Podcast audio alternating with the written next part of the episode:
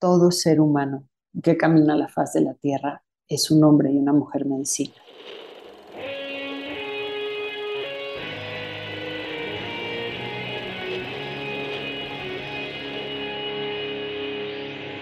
Bienvenidos a Volver al Futuro Podcast, donde platicamos con las mentes que nos impulsan a crear el nuevo paradigma de salud y bienestar, conducido por Víctor Sadia.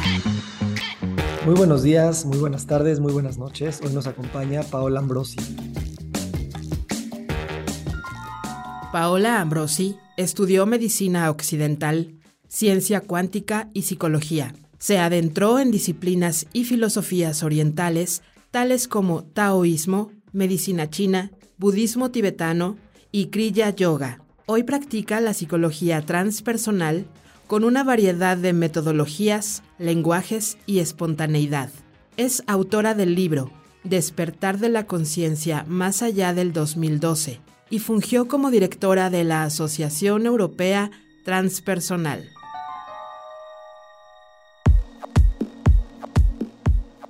Paola, gracias por estar aquí. ¿Qué tal, Víctor? Encantada de, participar en tu programa y feliz de tener este encuentro.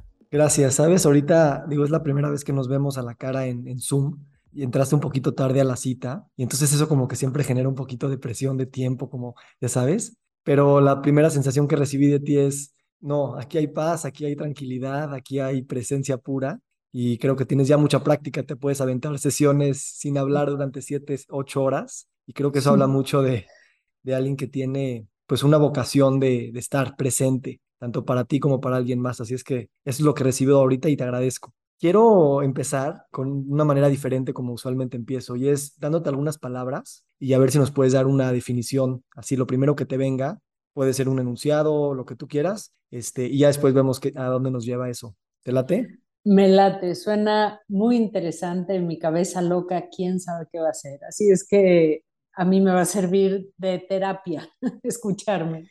Ok, la primera palabra sería eh, tabú. Ah, restricción, miedo. ¿Y qué piensas cuando te digo paradigma? Mm, opciones, el universo. Dogmatismo. Terror.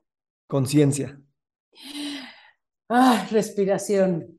Valentía wow, esa me hace hervir la sangre, o sea, siento, o sea, me da calor en el cuerpo, héroe, heroísmo, aventura. Curiosidad. Em, veo la cara de mi hijo, risa, sonrisas, diversión, juego. Resignificar narrativas. Oh, resignificar narrativas. Ejercicio crucial para el bienestar tanto individual como colectivo. Y hasta siento la, la resistencia de seguramente mis propias narrativas que no quiero resignificar. Chamanismo. Oh, ah, hartazgo. Soberanía del ser. Ay, la razón por la que estoy viva. Wow. Ok, pues muy padre. Ya, ya tenemos mucho material ahí para desempacar. Este, empecemos por el hartazgo del chamanismo. Eh, ¿qué, te harta? Ay, estoy cansada de el, eh, la prostitución de la palabra, eh, del uso de la palabra em, como una bandera, como una pancarta de, de autoridad, de autoridad espiritual, de, de autoridad para ejercer el poder sobre otras personas. Hoy en día de autoridad para compartir medicina de diferentes tipos em, y eh, estoy cansada. Es como, ah, creo que es como un disfraz que se ha creado en el mundo espiritual y que sirve de justificación para permitirte hacerte maestro cuando ni siquiera has empezado tu propio camino. Esa es la parte que me tiene harta de, del chamanismo, de cómo lo estamos abordando, Víctor, de ay, nuestra manera de, de crear dogma de las cosas y sobre todo de, de usarlo de una manera en donde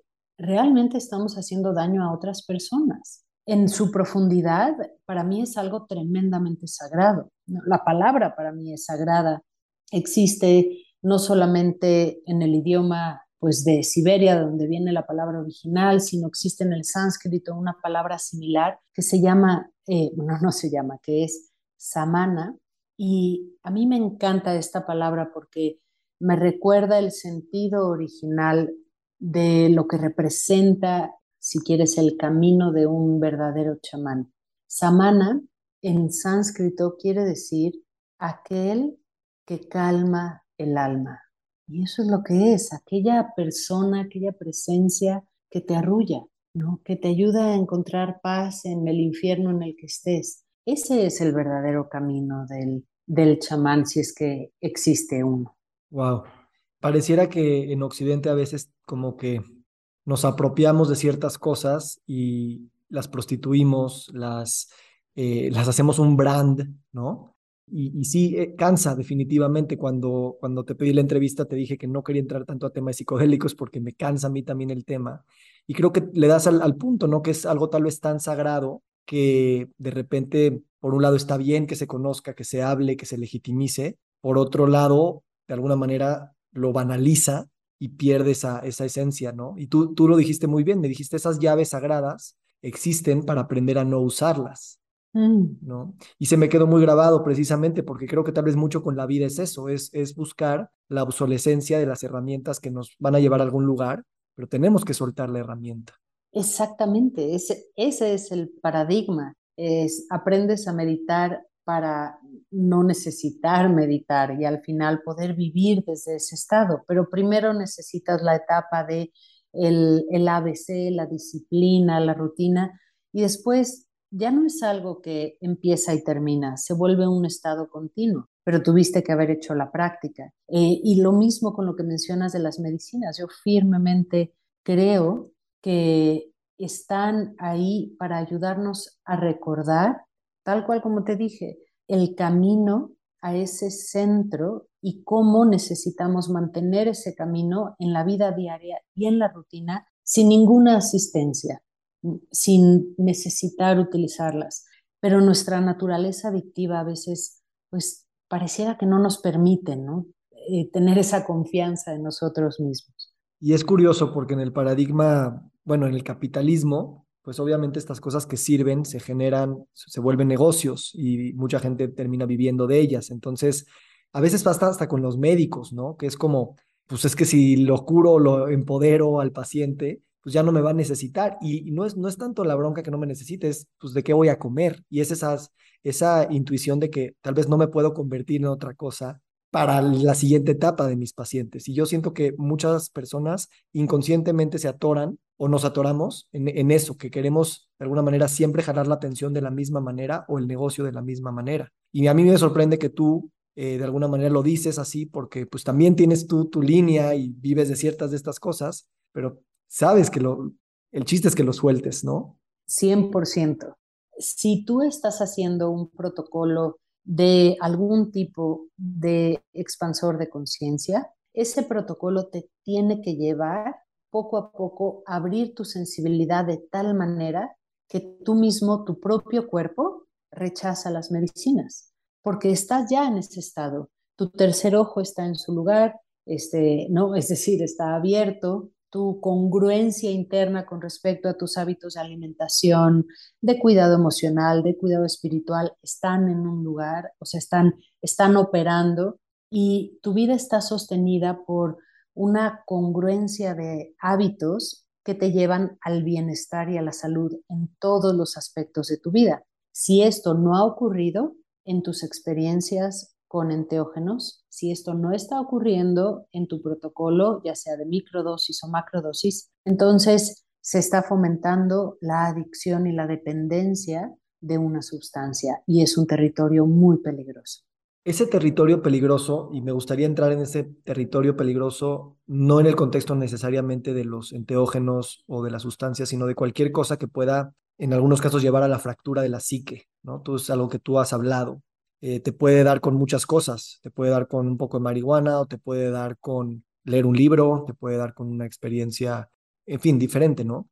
¿Qué tan necesaria tú ves que sí de repente tenemos que buscar estas fracturas de la psique para poder romper ciertos paradigmas, ciertos condicionamientos y que perdernos en la propia cartografía que, que nuestra mente hemos construido, ¿no? Claro que puede ser muy peligroso una fractura, pero una fisura tal vez es importante, ¿no? Mm, totalmente. Creo que mm, estás abordando un, un, tema muy interesante con respecto a la psicología y tal vez a la espiritualidad o al misticismo, en donde se unen estas dos esferas. La definición eh, en psicología de una persona que hace sanación o que se dedica a la vida espiritual, de, de un místico de yoga o así, sería una persona que tiene o sufre de esquizofrenia paranoide. ¿Eso qué significa en términos de la medicina tradicional? Significa que la persona oye voces, le hace caso a esas voces, habla con personas que han muerto, ¿no? ve espíritus, manipula energías que no son visibles y vive su vida alineado con esa realidad que no es tangible. Entonces, un psiquiatra tradicional pensaría que un místico está realmente deschavetado. Ahora, ¿cómo es que el místico tiene acceso a estas otras realidades más allá de lo lineal? Es a través de su fractura. por un lado, sí, la psiquiatría no nos está mintiendo, esta persona tiene una fractura, pero esa fractura utilizada de forma adecuada crea lo que sería un gran maestro espiritual o un gran sanador. Entonces, realmente yo entiendo que en la vida orgánica, al entrar a un cuerpo humano, es imposible tener una psique no fracturada. Lo natural, porque es lo que ocurre en el mundo orgánico, es que en el momento de nacimiento ahí venga la primera ruptura de nuestra mente del ego. Viene ese primer desgarro en donde pasamos de una realidad de unidad, de total contención, a una separación tremendamente violenta, donde hay que respirar, no tengo ni idea qué es eso, me cortan el cordón umbilical a la fuente, ahora estoy indefenso y solo en un mundo que no entiendo, tengo frío, siento dolor, pero ni siquiera sé que es dolor, siento hambre y ni siquiera sé que es hambre. Es un shock muy fuerte. Y parte de las condiciones de tener un cuerpo humano son estos shocks o traumas naturales a nuestra psique.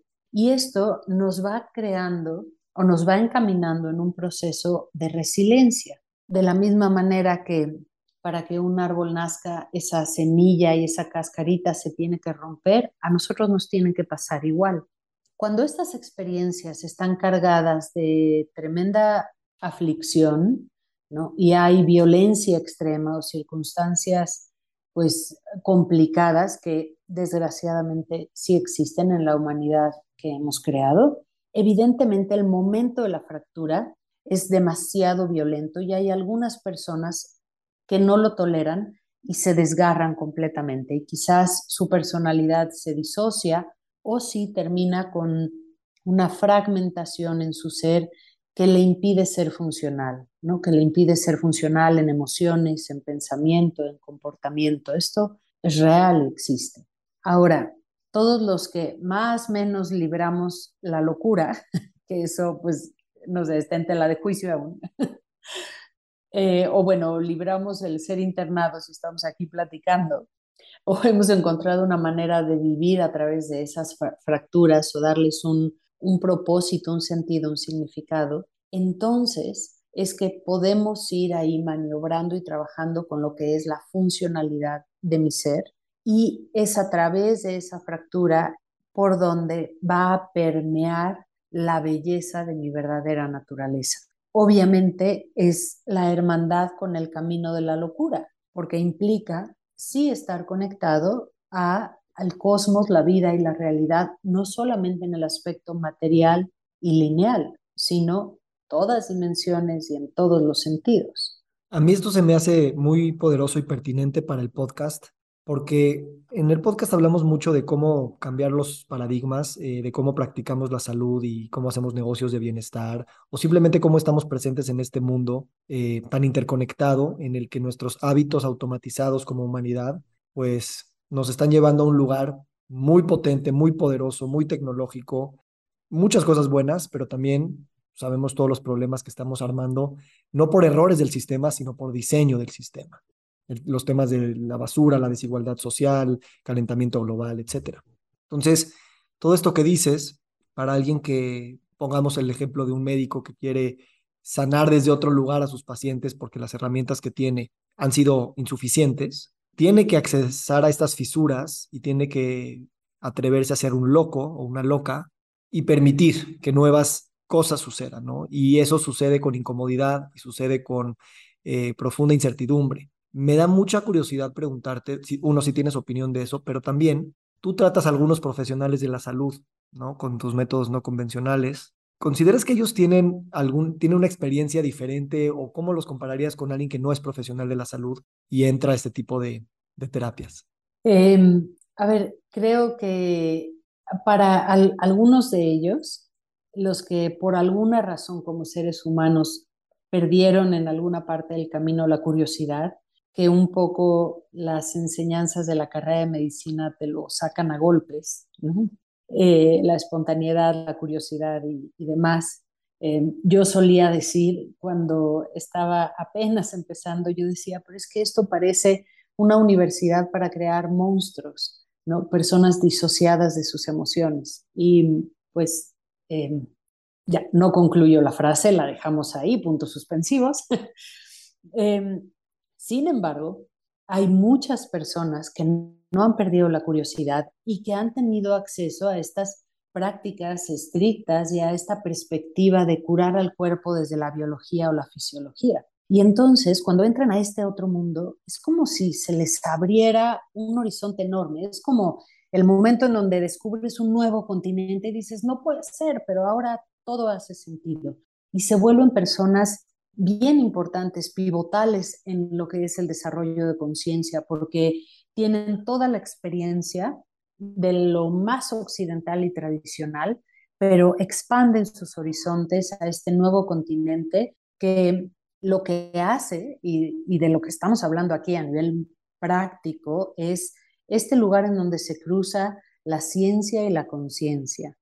Y al final nos damos cuenta que en realidad nunca estuvieron separados, solo decidimos hacer un camino diferente. Entonces, es, a mí me encanta trabajar con profesionales de la salud. Es, es increíble verles en, en sus ojitos el despertar a este nuevo continente que empiezan a experimentar adentro de ellos y adentro de su cuerpo. Sabes, la ciencia, eh, su base es la curiosidad, ¿no? Y de alguna manera las, las disciplinas que, que empiezan a, usar ese conocimiento para actuar en el mundo, ¿no? La medicina como una técnica o la ingeniería o cualquier cosa, de alguna manera quiere todo estandarizado y técnico. Uno de mis, uno de mis mentores y, que, es médico me decía, los médicos somos técnicos, ¿no? Este, vemos el problema y en un libro está la solución, nada más tenemos que encontrarlo. Casi como si nada más estamos, eh, pues sí, interpretando una, una enciclopedia, ni siquiera interpretando, aplicando la enciclopedia, ¿no? Y ahí es cuando te das cuenta que esa ciencia y esa técnica es muy poderosa, pero ya nos robó la espontaneidad, nos robó la experiencia propia, nos robó la creatividad. Y eso, de alguna manera, yo creo que, que, que la salud en general, o la enfermedad más bien, nos lo está pidiendo de regreso, ¿no?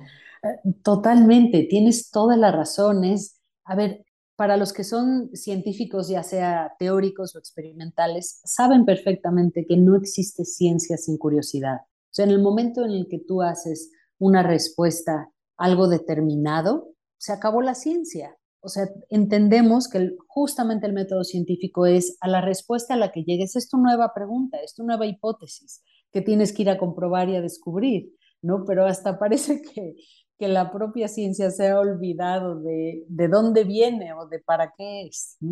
Tú, creo, me parece que de, de, muy chica eh, eras muy practicante de la religión, este, creo que eras monja también, o ibas para eso, ¿no? Y creo que por ahí hubo un episodio entre que uno de tus líderes espirituales te dijo, escoge o Dios o la ciencia. Eh, yo cuando estoy hablando a este nivel contigo, o sea, en este grado de conciencia, leo estas dos palabras y no necesariamente veo una dicotomía. Conozco los argumentos y conozco los debates y conozco que hay libros de los dos lados que nunca se van a poner de acuerdo, pero ¿te hace sentido pensar que realmente hay no hay una separación tampoco de esas cosas? 100%, 100%. Y aunque, o sea, yo cuando miro a ese momento, que era muy niña, era adolescente, créeme, no entiendo cómo fue que me levanté de esa, de esa sala y me salí decidí no irme al convento, porque era el momento donde ya me, me iba a vivir con ellas porque realmente toda mi existencia era el universo católico. Yo no tenía ninguna duda de que Jesucristo existía, porque en mi locura Jesucristo estaba ahí, lo veía, yo hablaba con él, bajaba de la cruz, ¿no? Como la película de Marcelino Panivino. Y el catolicismo me contuvo, contuvo mis experiencias, contuvo el que yo no las cuestionara, el que no pensara que estaba loca, sino eran experiencias que eran resultado de la devoción y me daban a leer la vida de los santos y decía, ah, bueno, pues sí, a Santa Mónica tal. Entonces me ayudó a pertenecer em, a, ese grupo. Entonces era, o sea, entiéndeme, era todo mi, mi, entorno. Yo no tenía acceso a ningún otro tipo de, de información. Mi familia era profundamente conservadora. ¿Y de dónde en el momento que me hacen la pregunta decido, esto es ridículo? No lo sé, pero digo, tuvo que haber sido mi ser puro, mi, la, sabiduría interna que me dijeron, pero ¿cómo? ¿Cómo que quieres separar la ciencia o Dios? Eso es imposible. O sea, la ciencia emana de Dios, no es uno o el otro, ¿no? Así tal cual, así se quedó mi cara, ¿no? De, esa, pues me quedé yo creo que pasmada en ese momento y fue tal el shock que, que decidí dejarlo todo a pesar de que representaba la totalidad de mis creencias y de mi vida. ¿Cómo después con todo tu entrenamiento que has tenido por todo el mundo, de muchas maneras, eh, se fue integrando estas, eh, estas experiencias de infancia que, que, estaban ahí, pues muy impregnadas en tu cosmovisión y en tus células y en todas partes? ¿Cómo a través de la, de la terapia transpersonal y otras que tuviste, fuiste también modificando estos conceptos de manera muy somática, por así decirlo, de tal forma que me imagino no estás en pelea tampoco con ese tipo de manera de ver las cosas, ¿no? Porque también es fácil radicalizarse hacia el otro lado, simplemente por despecho o por simplemente por un tema de identificación, que es más fácil identificarnos como lo que no soy de lo que sí soy. Entonces, ¿cómo tu trabajo personal te llevó a, a seguir integrando estas cosas que viviste? Pues, em, a ver, fue, fue complejo, no voy a decir que fue sencillo, fueron años de mucha confusión interna, de estrés, de sentir que no pertenecía de entonces y empezarme a cuestionar, estoy loca, tengo un problema, empezar a tomar terapia con un psiquiatra y, decirle, no, medíqueme, estoy loca. Gracias a Dios el, psiquiatra se reía de mí, me decía, no, no te voy a medicar, sígueme contando, pero fue muy complejo. Puntos claves que a mí me ayudaron en, en esa turbulencia. La primera fue las experiencias que yo tenía en oración o en contextos católicos no pararon en el momento que yo dejé de ir a la iglesia. Yo seguía teniendo las visiones, seguía escuchando a la Virgen María, la Madre de Dios, seguía viendo a Jesucristo, el que habían crucificado en una cruz, y esos arquetipos se seguían apareciendo, en ningún momento dejaron de existir. Y ahí vino un gran cuestionamiento, porque fue, de, fue como, wow, ok, yo me había comprado la idea de que esto pues, le pertenecía a este grupo, y fuera de ese grupo nadie puede hablar con ellos, pero pues no, ¿qué pasa? Pero pues con un gran signo de interrogación. Y de ahí, eh, en busca de respuestas, eh, entre muchísimas filosofías, encuentro el budismo tibetano del linaje del Karmapa, y a mí ese, esa filosofía, a mí en lo personal, me empezó a hacer mucho sentido. Lo primero que recuerdo escuchar de una de mis maestras fue, aquí solamente necesito que creas en aquello que puedas experimentar. Y se me explotó la cabeza. y dije, ¿cómo? Llevo toda mi vida, me dicen, tienes que creer esto porque yo lo digo, ¿no? Y en fe ciega, y ahora vas a decir que, que da igual, que si no lo entiendo no lo tengo que creer. Y me decía, sí, y yo, bueno, a mí me explotaba la cabeza. Pero esa fue una transición clave porque ahí pude empezar a integrar. Ahí me di cuenta, claro, ¿cómo, cómo puedo hablar de que conozco a Dios o de alguna teoría o alguna, no sé, algún concepto teosófico si no lo he experimentado en mi cuerpo. Y el siguiente parte aguas, Víctor, fue la psicología transpersonal. A través del budismo, alguien me dijo, Paola, aquí está este libro, es de Stanislav Grof, creo que te va a encantar. Y en cuanto lo leí, dije, de aquí soy. Ahí entonces fue la siguiente, eh, el, siguiente punto clave en donde encontré información que me ayudó, como bien dices, a ir integrando esta gran transición, este cambio, a comprender lo que había vivido, lo que me había pasado y cómo podía entonces continuar mi camino, ¿no? Y para dónde iba mi camino. ¿Cómo defines la psicología transpersonal? Creo que a veces queda muy, muy gris el término, como debe de ser, definitivamente, pero ¿cómo lo, cómo lo defines tú? Para mí, ¿cómo lo, lo puedo definir? Es que es cierto, es como otra gran palabrota que usamos para todo. Y mm, a mí lo que me toca el corazón de esa palabra es eh, la realidad más allá de la persona. Y yo lo leo eso, lo entiendo desde un lugar muy profundo, que quiere decir, para mí, la realidad más allá de mi ego. Y para mí, para Paola, más allá de mi ego está el todo. Entonces, es, es como una palabra para decir, aquí estoy, en mi pequeñez, en mi mente del ego, en mi casita, que dice, soy Paola Ambrosi, ¿no? observando la inmensidad de un cosmos infinito y eterno que está en constante movimiento. Entonces, esa, para mí esa palabra me lleva a ese lugar o me inspira esa experiencia interna.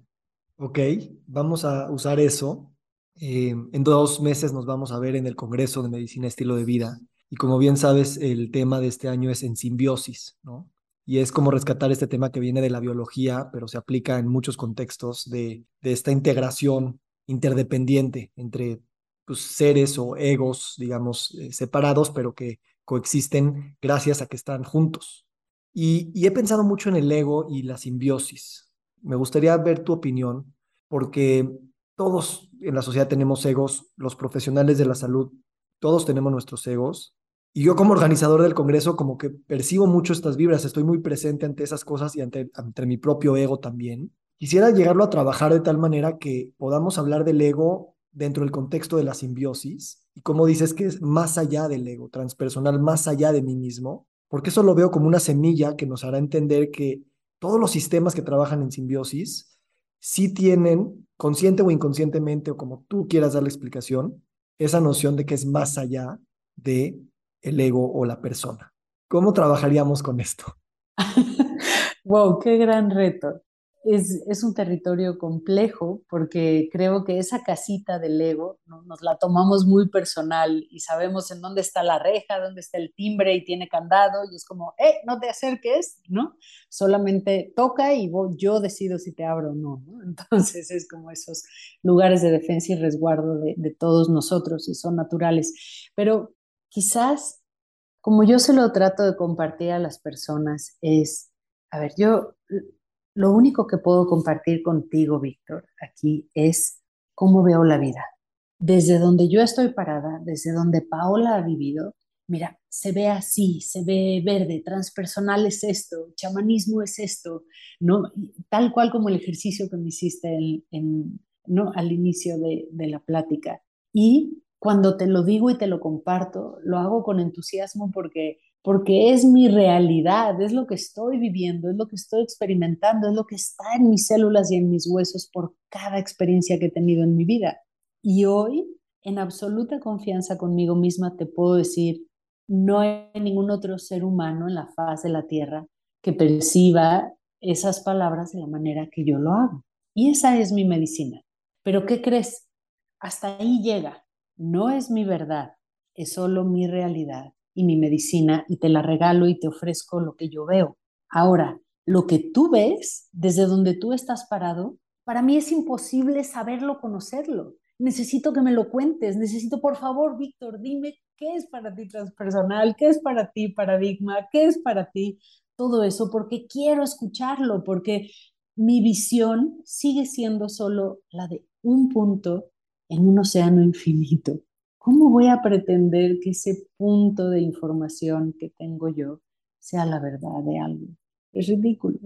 Es, es ridículo y, y gracias porque te quiero contar un poquito, o sea, lo que yo pretendía en un inicio hacer con este podcast, Volver al Futuro, que ya lleva más de dos años. Tenía esta idea de hacer este, pues cambios de paradigmas, casi casi definir la agenda, este, movilizar fuerzas económicas, el gobierno, este, hacer una revuelta en la escuela de medicina, ¿no? Y, con el tiempo lo que me he dado cuenta es precisamente eso. Uno, eh, la definición de las palabras es la mía, nada más. Eh, dos, es un gran espejo para ver que eh, pues todo empieza por uno y terminas hablando de este temas, de estos tipos de temas, o eso es lo que estoy haciendo cada vez más, más que esas cosas grandotas que en un inicio quería soñar. Y tres, precisamente que eres una gota en ese océano y que el paradigma sigue siendo una palabra muy poderosa, pero también muy superflua.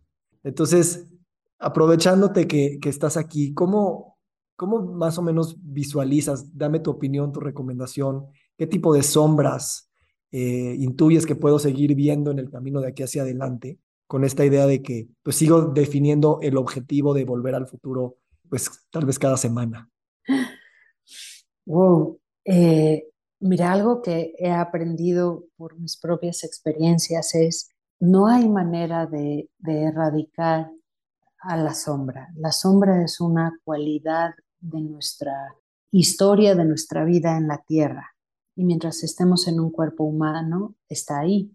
Entonces, para mí es, pues, la imagen más sencilla que encuentro para explicarlo es una esfera, en donde esa esfera tal vez tiene un centímetro de diámetro y ese es el, mi nivel de conciencia o mi capacidad, como lo quieras ver, pero todo el perímetro de esa esfera es mi sombra.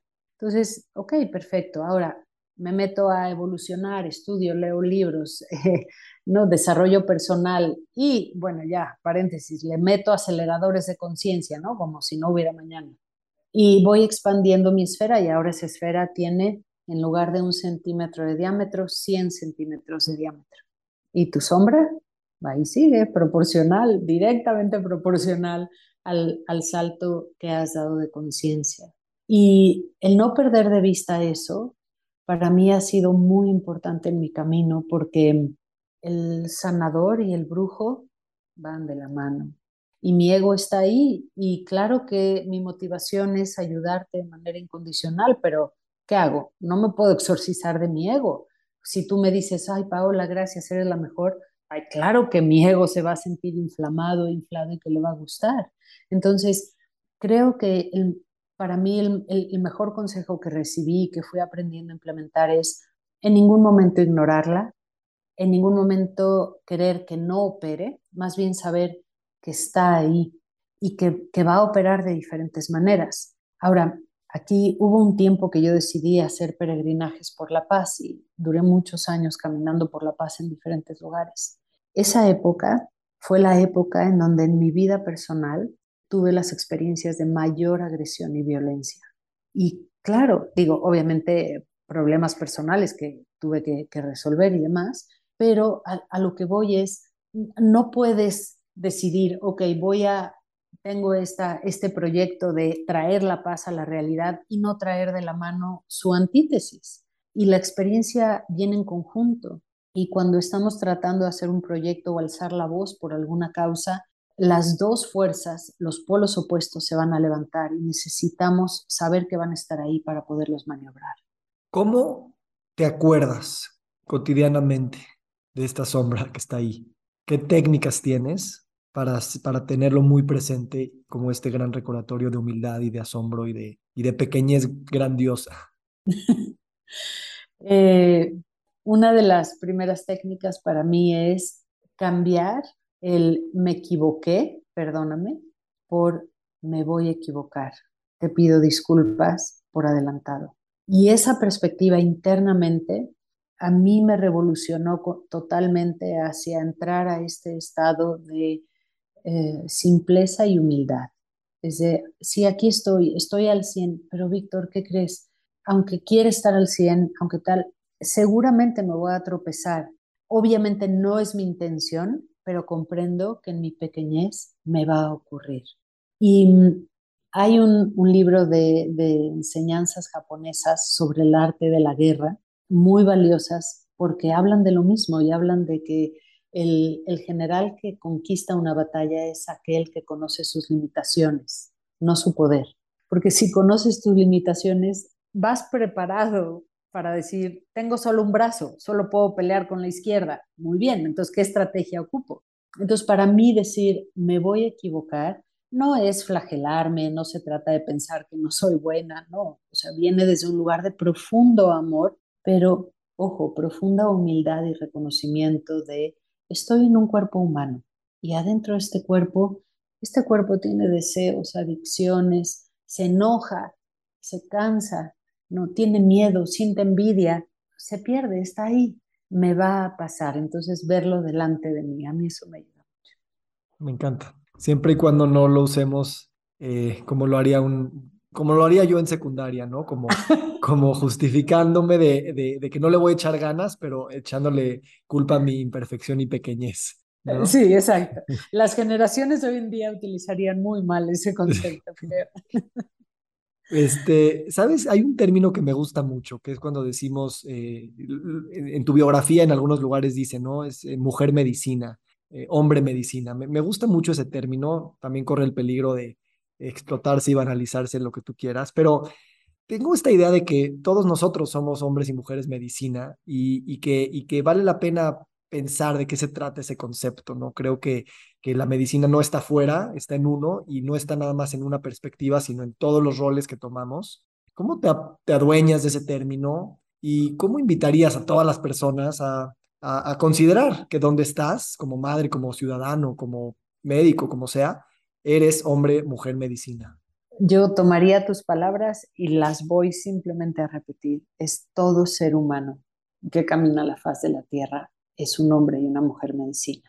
Y se puede llamar un hombre o una mujer medicina, porque somos, yo entiendo que somos una extensión del el todo, de ese todo infinito y eterno que he mencionado, de ese Dios, si le quieren llamar así, o de esa conciencia universal. Y al ser una extensión de ese todo, ok, sí, estoy chiquito, limitado y con humildad digo, me voy a equivocar, pero al mismo tiempo sé que lo que fluye a través de mi cuerpo es medicina. ¿Por qué? Porque viene de ese todo infinito y eterno, de ese perfecto orden. Y que lo único que tengo que hacer es quitarme de en medio y dejar que fluya a través de mí. Yo siento que somos como un equipo de radio y nuestra única injerencia es realmente moverle a la perilla de a qué estación de radio te sintonizas. Y después nada, tu bocina saca y, proyecta toda esa información y ese sonido hacia el exterior. Entonces, y eso es medicina, bueno, siempre y cuando no te sintonices a la que buena o, algo así. Pero, a, lo que voy es, ¿cómo no vamos a hacer medicina si lo que fluye a través de nuestras venas Sí, sí, esa sangre es, es prana divino de la conciencia universal. Y, sabes, o sea, yo hablo mucho de este pensamiento complejo que, que realmente es estar con varios sombreros a la vez para entender todas las realidades que están sucediendo, ¿no? O sea, en esta llamada, cuántas cosas tecnológicas, sociales, culturales están, están existiendo, ¿no? Y de alguna manera es, sí, sí ser esa radio que puede sintonizar varias tal vez frecuencias al mismo tiempo y agarrar lo que con conciencia todas estas cosas que están simultáneamente y así pues brincar de un lado a otro de una manera mucho como como pues realmente no ni siquiera son varias frecuencias, ¿no? Es la misma, nada más tu antena es la que es la que le pone la atención. Entonces, a veces pienso que es tener muchas antenas y estar consciente de todas ellas y tu mundo se, se crece eh, de manera increíble. Totalmente crece un montón si aprendes a sintonizar con diferentes lugares y creo que ahí es salirte del dogma. O sea, el dogma te impide moverle a la perilla. No es de, cuidado, peligro, esa estación no la escuches, ¿no? Es, es pecado, está mal, está, no, es tabú, todo eso, ¿no? Va para allá. Y es de, no, o sea, pues es nuestra única injerencia, dale la vuelta a la perilla completa y escucha toda la frecuencia y de ahí va encontrando las que más resuenan contigo, ¿no? Es, se, digo, si ya tenemos este cuerpo, si ya tenemos este vehículo, vamos a, utilizarlo, a disfrutar de él. 100%. Me da mucha risa cuando eh, cuentas ahí en, tu historia que vendías maquinaria industrial este, y que firmabas contratos millonarios y, y todo eso. Este, ¿Cómo te ves firmando contratos millonarios en el futuro? ¿Cómo son tus perspectivas y cómo, cómo se ha resignificado el dinero de una manera tan tan, tan profunda y abundante en, en este viaje que, que has llevado? Ay, pues, eh, a ver, toda esa escuela me dio un montón de, información, de, aprendizaje, de, experiencias, en donde, pues, sí, la, las cosas eran, eran muy chistosas, el cómo operaba todo ese mundo, pero aprendí mucho del mundo en el que vivimos, de las fuerzas que mueven al mundo en el que vivimos. No me quedó ninguna duda, desgraciadamente, de que la avaricia, el miedo y el control, esa es la moneda de cambio. Desgraciadamente tuve experiencias directas para ver que el, pues el manejo del dinero, de la economía que hemos creado como sociedad, está basado y fundamentado en la escasez. Entonces esa economía pues no va a poder traer en ningún momento igualdad o abundancia a las comunidades o a la sociedad porque está basado en la escasez. El sistema funciona si hay escasez. Si tú le quitas la escasez, es decir, la deuda de la ecuación, se cae toda la economía mundial. Entonces, de alguna manera, poder haber estado de cerca viendo la radiografía del mundo que hemos co-creado, me ayudó mucho a pensar, ok, ¿cómo es el mundo en el que quiero vivir? ¿No? Porque, bueno, finalmente estoy aquí, sigo en el planeta Tierra, ¿no? Pues sí, pago una renta, hay luz en el cuarto en el que estoy, evidentemente tuve que haber pagado el recibo de luz, estoy hablando a través de un teléfono del cual pago renta y uso al sistema, ¿no? Eh, para mí es como entrar y salir de la Matrix. Y creo que, a ver, mi experiencia personal, después de, evidentemente, Víctor, dar bandazos por todos lados y haber tenido épocas de tremendamente pues e, épocas de ser conspiracionista y organizar mítines en contra de los bancos y bueno, este, y ser controversial y después decidir, no, espérate, creo que caímos en la violencia, vamos de regreso. Entonces, encontrando esos puntos medios, hoy entiendo que, a ver, el sistema lo hemos co-creado, ahí está. Para mí, desde el lugar donde yo me paro, está fundamentado en escasez, miedo y control. Y pues desde ahí ese sistema no me ofrece ninguna alternativa a la vida en donde yo realmente quiero vivir. Sin embargo, es el cascarón del mundo en el que habito. Entonces, participo de él, pero no estoy casada con él. Eh, no, no, no, no me lo compro. Y entiendo quizás el, punto clave en donde cambió mi relación con el, el dinero en particular y la abundancia, y lo pude resignificar, fue la primera vez que hice el Camino de Santiago, eh, y empecé a peregrinar y me di cuenta de todos mis apegos con respecto al dinero, a cuánto me iban a costar las cosas, si iba a tener para comer, si no. Y me acuerdo que hubo un día, estaba caminando por un lugar, por la mitad del camino, que es tremendamente desértica, donde no hay árboles y vas agotado. Y es hermoso porque lo único que ves es tu sombra, ¿no? Entonces no tienes nadie con quien pelearte más que contigo mismo. Y evidentemente caí en un punto de absoluta desesperación porque la maleta me pesaba muchísimo, ya no podía del dolor de, pie, de pies, traía esguinces, me dolía la espalda, me enojé conmigo, con Dios, con la vida, con Jesucristo, con Buda, con todo lo que yo pudiera nombrar. Aventé la maleta al piso, la empecé a patear. Obviamente no había nadie, estaba yo sola ahí como loca pateando mi maleta. y dije, ok, se acabó. Y ahí dije, tuve un instante de lucidez donde dije, ¿qué estoy haciendo? Esto es ridículo. Y dije, a ver, Paola, ¿quién armó la maleta? La armaste tú. Si pesa, vacíala. Y vacié la maleta y la mayor cantidad de cosas que traía era comida. Traía como siete kilos de comida entre manzanas, fruta, agua. Y dije, pero, ¿qué es esto? ¿A dónde? O sea, ¿a dónde voy? O sea, ahí me di cuenta del exceso, mi de ansiedad, mi mentalidad de escasez. Y dije, no puede ser, a partir de mañana voy a llevar una manzana en la bolsa y medio litro de agua. Y tú no sabes la ansiedad y los ataques de pánico que fue caminar a los, los siguientes días. sin duda. Pero caminé, no caminé y dije, no, tengo que pasar esto. O sea, esto, aquí están mis trabas, aquí está mi, mi condicionamiento de escasez y lo tengo que voltear a un condicionamiento de, de confianza y de abundancia. Qué, qué bonito.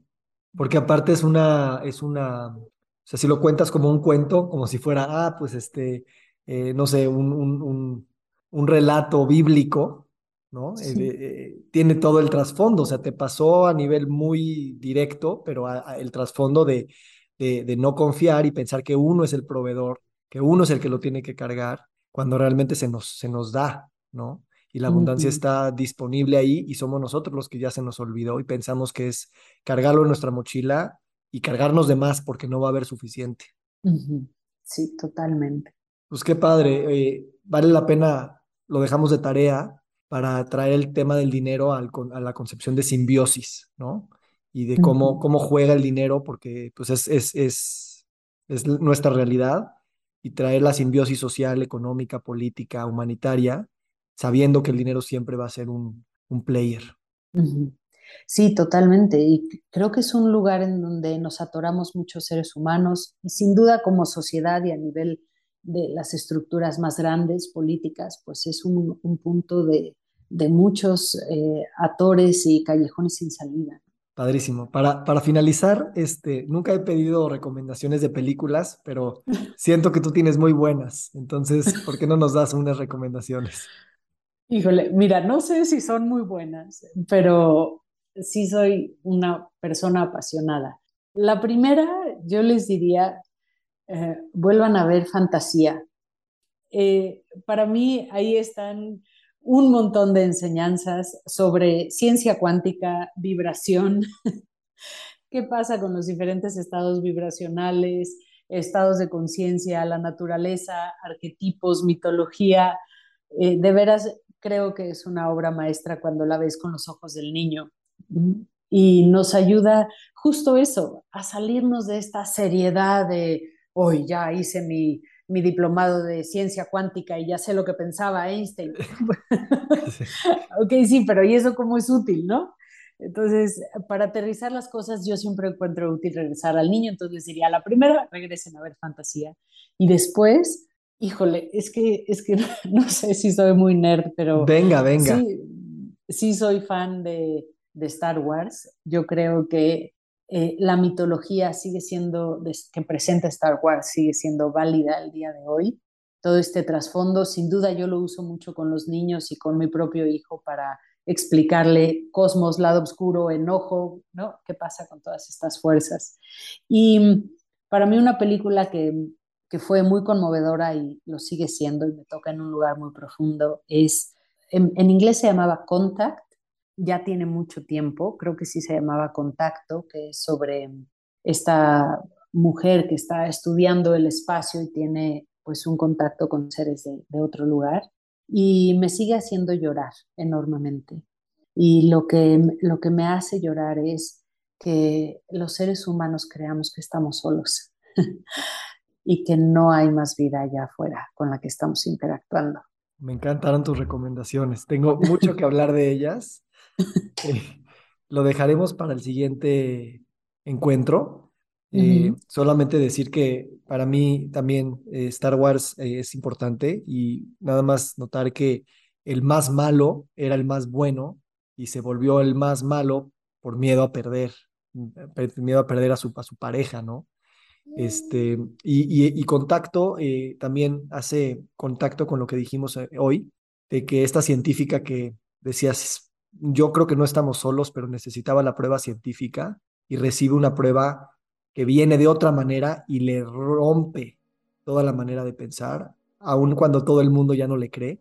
Eh, es justo lo que decías de la parte budista eh, que nos platicaste, ¿no? Que es, lo puedes experimentar. Entonces, creo que hoy nos abriste muchos mundos para atrevernos con valentía a experimentar y de todo corazón y con toda, toda humildad te agradezco mucho este espacio de, conexión. No, Víctor, gracias, gracias infinitas y estoy muy emocionada del, del Congreso en noviembre, de verdad, gracias. Gracias a ti y nos vemos pronto.